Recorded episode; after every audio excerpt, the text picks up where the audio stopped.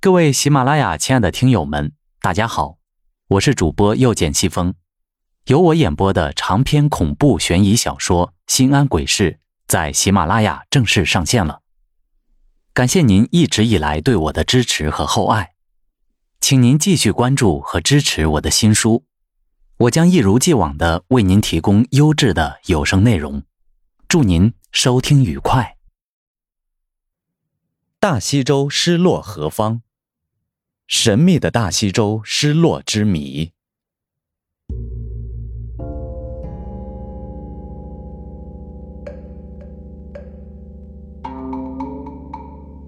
两千四百年前，古希腊的著名学者、哲学家柏拉图为我们设置了一个历史疑案。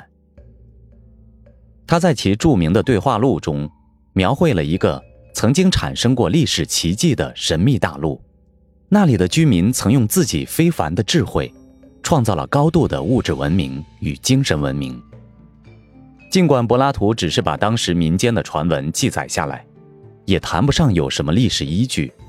然而，千百年来，西方人却一直为此争论不休，表现出了浓厚的研究兴趣。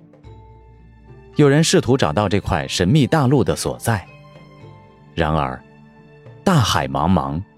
时至今日，人们仍未发现大西洲的踪影。前人的生动描述。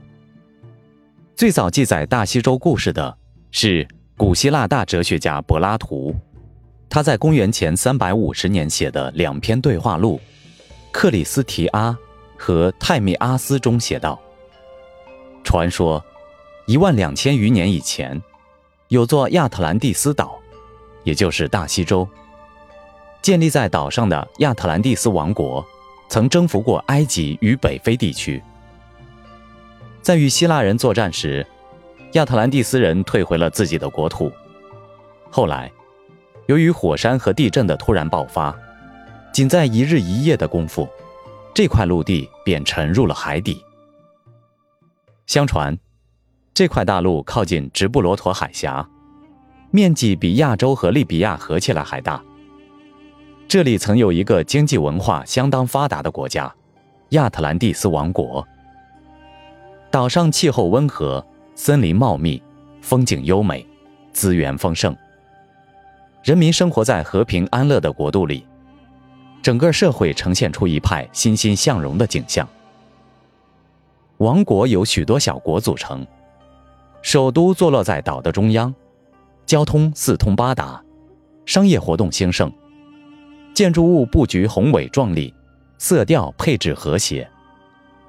市中心的海神庙宇以金、银、象牙为饰，金碧辉煌，灿烂夺目。柏拉图埃及之行，柏拉图记述的有关传说是从他的表弟科里西亚斯那里听来的，而科里西亚斯又是从其曾祖父卓比德斯那里听来的。而卓比德斯又是从当时雅典著名的政治改革家和诗人梭伦的口里听来的。梭伦任满去职后，曾用了十年的时间漫游于埃及、塞浦路斯、小亚细亚等地。回国后，他幽居简出，想把在埃及听到的有关大西洲的传说写成一篇长卷的叙事诗，留给后人。但是。他还没来得及完成这一写作计划，便与世长辞了。到了柏拉图的时代，关于大西洲的故事已广为流传，几乎妇孺皆知。据说，柏拉图为了证明其真实性，曾亲自到埃及去做过调查访问。他请教了一些有名有望的僧侣、祭司，但是，也只是听听传闻而已，并没有找到他所需要的有分量的材料。大西洲失落何方？大西洲的故事是否纯属捏造？如果不是捏造，它又失落何方呢？迄今为止，亚特兰蒂斯沉没之谜的书籍数以千计，但是都无法提出确切的证据。早在中世纪时，就有一些探险家费尽心机，企图找到这座传说中描绘的人间天堂。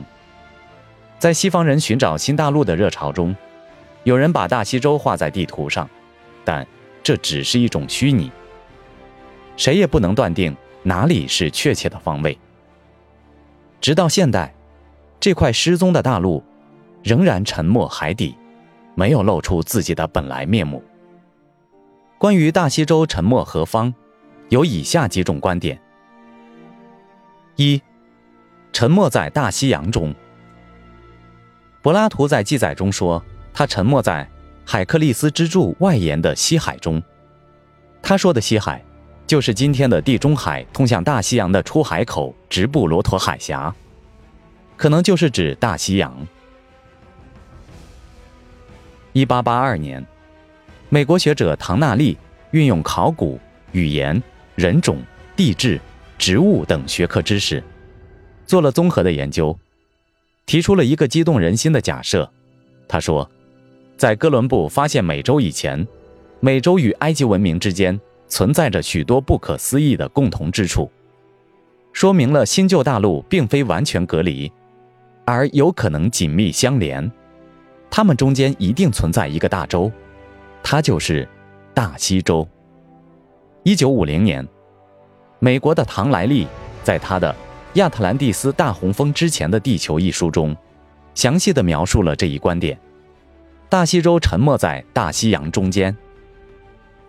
另外，古代欧洲、非洲和美洲民间都有关于大西洲沉没的神话传说。古巴比伦人和埃及人以及非洲的一些部落传说大西洲是他们西边的大陆，而北美的印第安人则认为大西洲在他们的东方。这些间接材料自然是有力的佐证。沉没在巴哈马近海。一九五八年，美国范伦坦博士在考察了巴哈马附近海域的河床后，发现那里有许多各种形状的几何图形结构，还有长达数里的令人费解的线条。后来，潜水员亚科、哈罗德、洛贝突在比米尼岛附近的海域发现了一条海底石头路，还有长达数公里的城墙。几个码头与一座栈桥，很多人认为这一沉路之谜似乎马上就要解开了。然而，海洋学者却认为这只是一片高地，是由于海洋水位上升而形成的。沉没在地中海里。另一些学者认为，远古传说中的亚特兰蒂斯王国沉没在地中海里。俄国学者诺罗夫院士在他撰写的《关于亚特兰蒂斯的研究》一文中，推测这一古代沉陆坐落在地中海东部，塞浦路斯岛则是该大陆沉没后的残留部分。但有人在赞同他的观点的同时，对他确定的方位提出了一些修正，如著名的学者卡尔纳日奇基在他撰写的《亚特兰蒂斯》一文中，不同意诺罗夫院士。把博斯普鲁斯当作赫拉克勒斯之柱，沉没在黑海海底。前苏联考古学家热洛夫力主此说，并提出了五点理由。